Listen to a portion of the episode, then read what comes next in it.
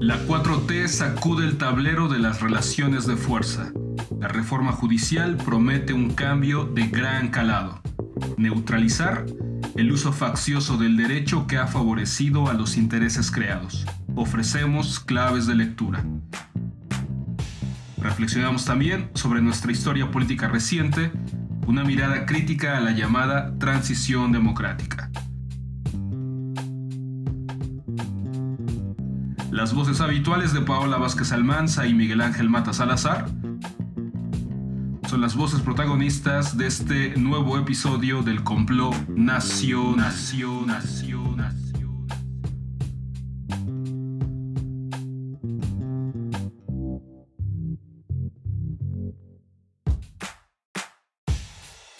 ¿Qué tal? Les habla Miguel Ángel Mata Salazar en este episodio del Complot Nacional para hablar en esta ocasión de la reforma judicial y Arturo Saldívar, el lawfare o guerras judiciales como arma del neoliberalismo, la derecha mexicana y el futuro de la 4T en este marco.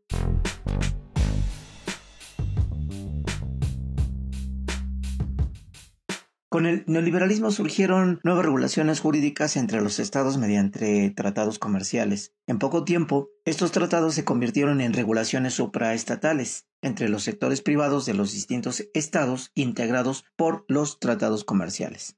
De ahí el rol protagónico de los tribunales, no solo para dirimir las relaciones comerciales, sino para propiciar el desarrollo de auténticas guerras por la vía judicial, en su inicio más en el terreno comercial y casi de forma simultánea en el terreno político. Así surgió el lawfare, nombre que denomina el fenómeno de las guerras judiciales en el conjunto de las relaciones asimétricas de la globalización neoliberal y sus intereses. Ha sido utilizado el término en el caso de Brasil para la destitución de Dilma Rousseff, así como en la construcción de narrativas que imputan corrupción a gobiernos o proyectos progresistas en América Latina por parte de medios de comunicación que atienden a los intereses locales en alianza con los transnacionales. Este LUFAR desde arriba sirve para emprender guerras judiciales desde los intereses de las élites políticas y financieras nacionales y transnacionales. El LUFAR puede desarrollarse desde abajo cuando estas guerras judiciales son impulsadas por los grupos subalternos y estos judicializan la política a través de movimientos sociales para el reconocimiento de sus derechos. Sin embargo, en el caso de la judicialización de la política por las élites, sucede que en el marco del neoliberalismo suplanta la democracia por una juristocracia, o para ser precisos, el gobierno de los jueces que se apropian de las decisiones últimas de la política.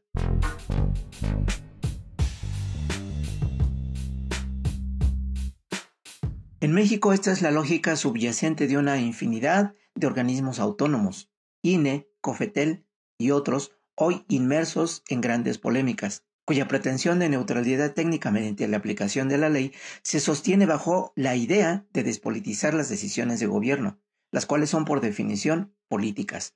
Así es como se puede hablar del Estado neoliberal, como un Estado de derecho de derecha con el propósito de despolitizar las decisiones de los gobiernos neoliberales y socavar con ello la participación democrática más allá de la democracia schumpeteriana.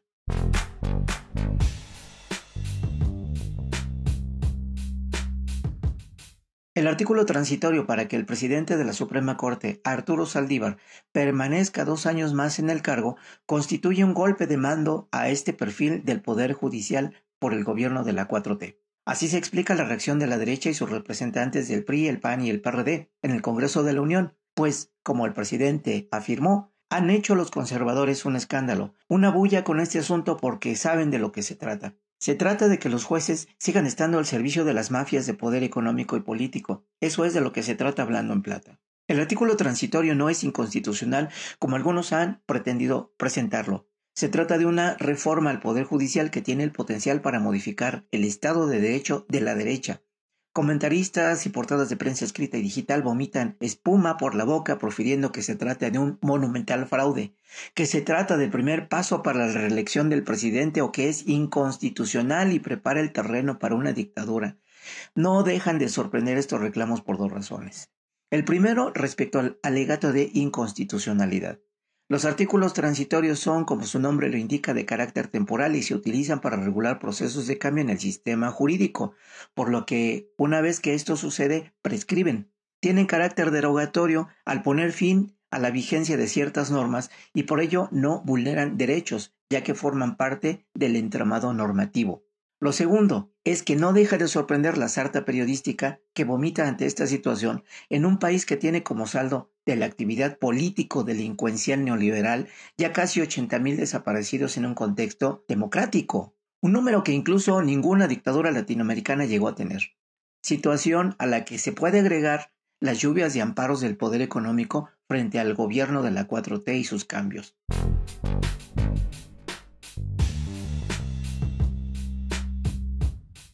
Como sabemos, el Congreso de la Unión aprobó esta iniciativa en una sesión en la que Porfirio Muñoz Ledo, figura destacada en la Diputación de Morena, se presentó como un gran orador juristócrata, en alianza voluntaria o no con el aparato mediático para replicar la lógica de lawfare como una guerra jurídica y herramienta de la derecha mexicana, misma que ha permitido al presidente del Consejo General de NINE presentarse como otro juristócrata más en alianza con el aparato mediático para descalificar al presidente Andrés Manuel López Obrador y a Morena, con la clara intención no solo de favorecer en el proceso electoral una correlación de fuerzas para frenar el proyecto antineoliberal de la 4T, sino aún más grave, implementar una estrategia de lawfare con propósitos golpistas, como lo anuncia su intención de incluso encarcelar al presidente por faltas a su idea de democracia estilo INE.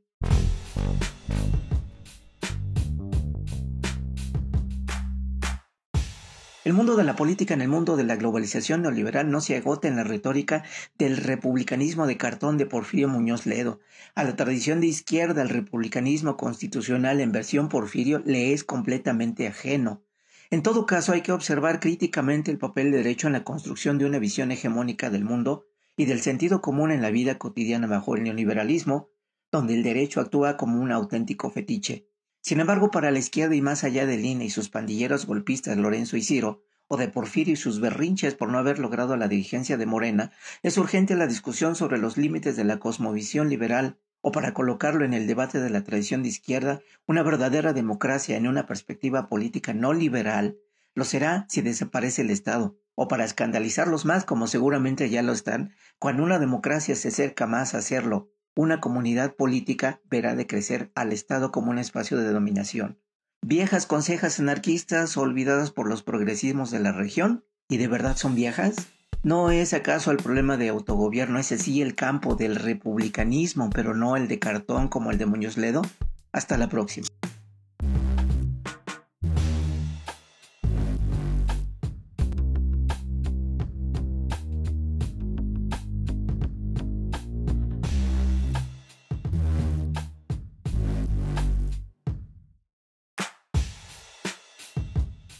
Hola, ¿qué tal? Mi nombre es Paola Vázquez Almanza y como se acercan las elecciones, me pareció apropiado hablar de ese ajuste de cuentas que tenemos pendiente con nuestra transición a la democracia.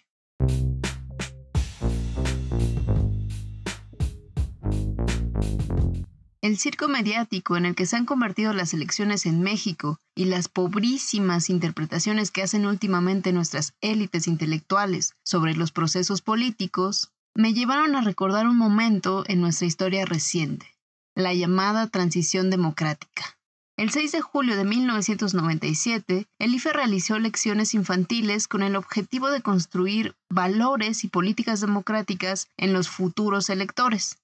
En la escuela pública nos hablaron del tema y muchos niños nos emocionamos porque nos decían que era el momento de aprender a votar, defender nuestros derechos, de ser tomados en cuenta y mejorar el país. Cuando eres niño, cualquier ejercicio de libertad es una oportunidad para sentirte lejos del mandato de los adultos. No había recompensa escolar por ir a votar, pero le pedí a mis padres que me llevaran, y algo debió de haber en el ambiente para que a mis ocho años lograra convencerlos. Supongo que creyeron que tenía algún sentido. En estos años, la transición democrática conservaba ese embriagador olor de lo nuevo. El régimen priista había reformulado las reglas del juego político para sobrevivir y la liberalización política parecía anunciar un cambio.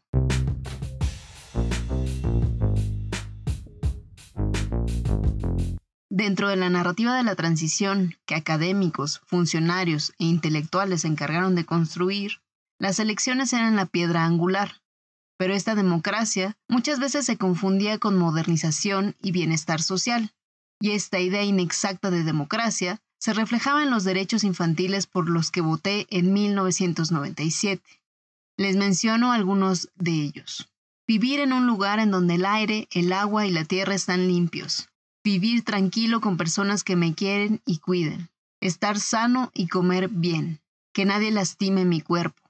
Tener una escuela para aprender y ser mejor. No trabajar antes de la edad permitida y recibir un trato justo a pesar de nuestras diferencias. Ahora que sé lo que significa una democracia electoral, política, procedimental o como se le quiera decir, me doy cuenta de que estos derechos por los que voté poco tenían que ver con este tipo de democracia. Supongo que hubiera sido poco atractivo que nos dijeran a los casi cuatro millones de niños que acudimos a las urnas que la democracia que venía en realidad dependía de los acuerdos entre élites y partidos políticos y no tanto de lo que los ciudadanos quisiéramos o necesitáramos. Nadie nos aclaró que la participación ciudadana era sumamente limitada y valiosa solo en temporada electoral.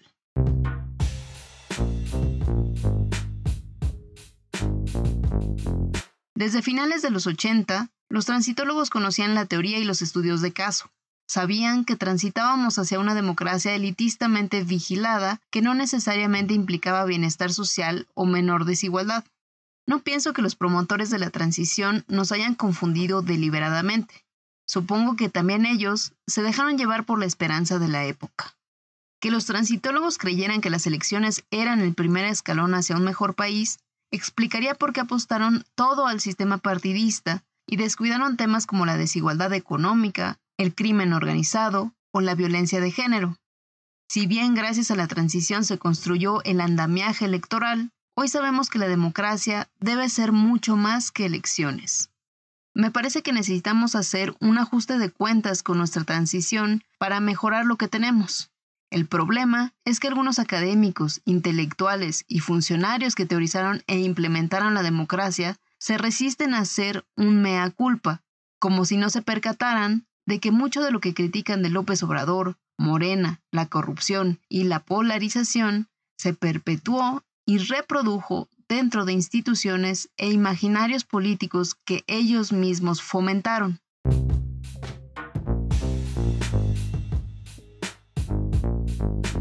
A 24 años de distancia, constato que mi primer voto no se reflejó en nada. No vivimos tranquilos, la mayoría de la población no come bien ni está sana, los niños y niñas son violentados diariamente, muchos menores trabajan o son explotados, y no todos los ciudadanos reciben un trato justo por parte de las autoridades. ¿No toca ya hacer una autocrítica? ¿No es momento de reconocer que la apuesta salió mal y que tenemos que reformular nuestra noción de democracia? No se trata de tirar por la borda lo que se ha logrado, pero tampoco se resolverán nuestros problemas si no aceptamos que los desperfectos de la democracia no comenzaron con este sexenio, sino varias décadas atrás. López Obrador es solo el síntoma más visible de lo que está mal con nuestra democracia. Gracias por escuchar y hasta la próxima.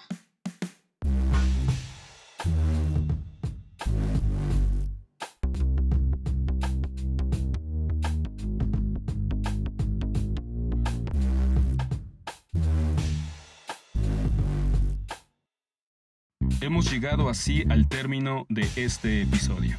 Ahora puedes contactarnos en Instagram siguiendo al Complot Nacional o en Facebook, la página del Complot Nacional. No olvides suscribirte a nuestra frecuencia sonora en Apple Podcasts o en Spotify o donde sea que escuches tus podcasts. A nombre de las voces que hicieron posible este programa, gracias por dejarnos entrar hasta la intimidad de sus oídos. Nos escuchamos pronto, muy pronto en el siguiente complot.